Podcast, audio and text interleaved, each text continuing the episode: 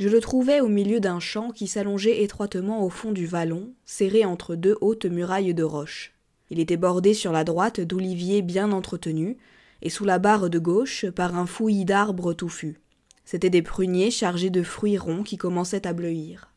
François, les jambes écartées, lançait sa faux à la volée.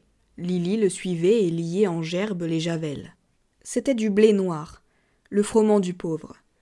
Les épis étaient clairsemés, il y avait même de grands vides, où les lapins avaient mangé ce blé en herbe, comme font les enfants prodigues.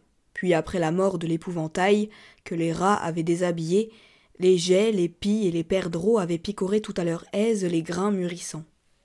Comme je déplorais ces ravages, François se mit à rire et dit Ne pleure pas pour le blé perdu, ils l'ont payé.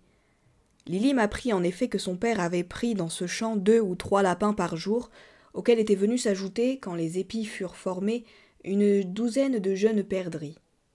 Je fais ça chaque année, dit François. Après, on ramasse ce qui reste pour le poulailler. Il me sembla que sur ces terres lointaines et stériles, c'était la seule façon raisonnable de concevoir l'agriculture. Je vidai ma musette dans l'herbe, tandis que Lily étalait sur une toile de sac le contenu d'un carnier de cuir. Sous la barre, nous construisîmes un foyer en rapprochant trois grosses pierres. Puis, au-dessus d'une crépitante braise de myrte et de romarin, Lily installa sur un carré de grillage qu'il avait apporté mes côtelettes et trois saucisses. Elles pleurèrent de grésillantes larmes de graisse, dont la fumée lourde et nourrissante me fit saliver comme un jeune chien.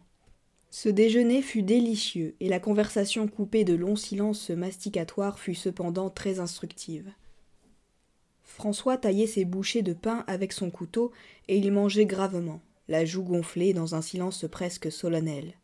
Mais il remarqua soudain son assiette de porcelaine et se mit à rire, comme d'une surprenante plaisanterie. Au cours du déjeuner, il y revint plusieurs fois. Il la montrait de la pointe de son couteau et il riait de nouveau sans bruit. Ses épaules tressautaient sous ses oreilles. Quand nous en fûmes aux bananes, il pela la sienne en disant Ça, j'en ai déjà mangé à Marseille, au service militaire. Il la regarda ensuite, se mit à rire une fois de plus et l'engloutit. À ce moment, un très grand lézard vert traversa le champ sans se presser, non loin de nous. François me le montra du doigt. Tu sais ce que c'est? Parfaitement, c'est un limbert. L'année passée, nous en avons pris une douzaine avec nos pièges sans le faire exprès. Quand j'étais petit, dit-il, j'en ai mangé au moins cinquante.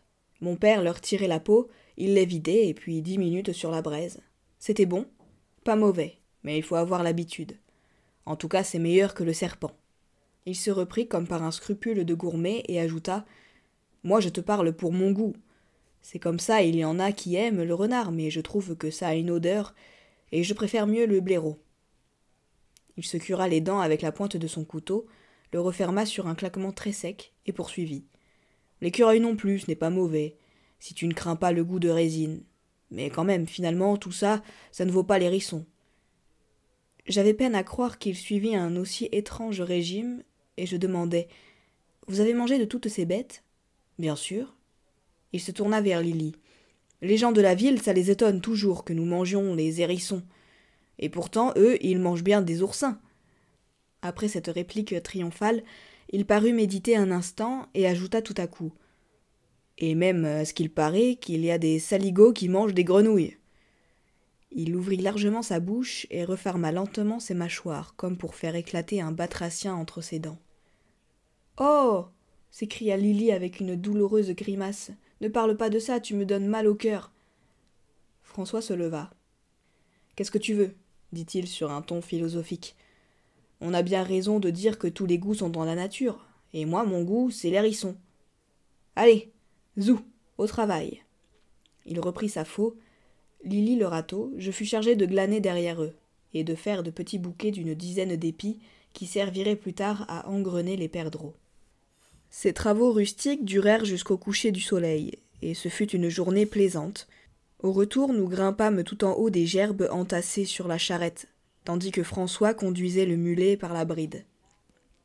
Nous cheminions dans l'ombre fraîche du vallon.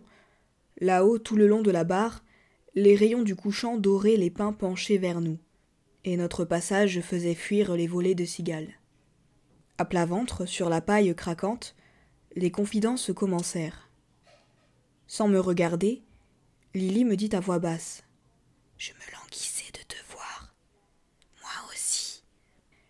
Les chaos nous balançaient dans l'odeur fraîche du blé barbu. Il reprit Demain matin, on ira au piège, mais il faudra Fouler ce blé sur l'air. Et l'après-midi, il faudra battre les pois chiches qui sont asséchés dans le grenier. Il paraissait inquiet et mélancolique. Il poursuivit. Maintenant, mon père veut que je l'aide presque tous les jours, parce que j'ai des poils. Il allongea la jambe pour me montrer sur son mollet le duvet brun qui menaçait sa liberté. J'irai t'aider, dis-je. Ça ne m'avancera guère parce que, après les pois chiches, ça ne sera pas fini.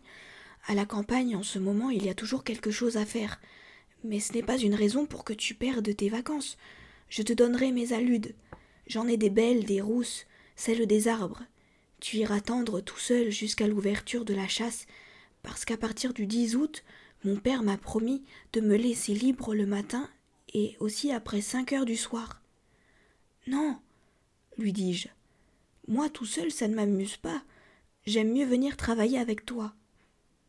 Il me regarda un instant, ses yeux brillèrent et il me sembla qu'il rougissait. Je me l'étais pensé, dit-il, mais quand même, ça me fait plaisir. C'est ainsi que cette année-là, j'appris à fouler le blé noir sous l'antique rouleau de pierre creusé de rainures et traîné par le précieux mulet. Puis, du bout de la fourche en bois d'alisier, je lançai dans le vent la paille fatiguée, le grain nu grêlait à mes pieds, la paille retombait plus loin et la balle légère s'envolait en longues traînées blanches à travers les branches des oliviers. Je battis au fléau les pois chiches, enfermés dans des cosses sèches comme une bille dans un grelot. Ensuite nous fabriquâmes des canisses, qui sont des clés de roseaux sur laquelle on fait sécher les figues. Il fallut aussi, chaque soir, tirer l'eau du puits pour arroser les pommes d'amour, que les Français appellent platement les tomates lier des salades, faire de l'herbe pour les lapins, et changer la litière du mulet. Nous essayâmes de tendre des pièges dans les champs voisins de nos travaux, sous les oliviers ou dans les éteules, mais nos captures furent misérables. Des pilles indignées, des moineaux trahis ou des bouscarles, si petites que le piège par-dessus leur tête les saisissait par le croupion. Nous y renonçâmes bientôt, en attendant le retour de l'oncle Jules si longuement emperpignané.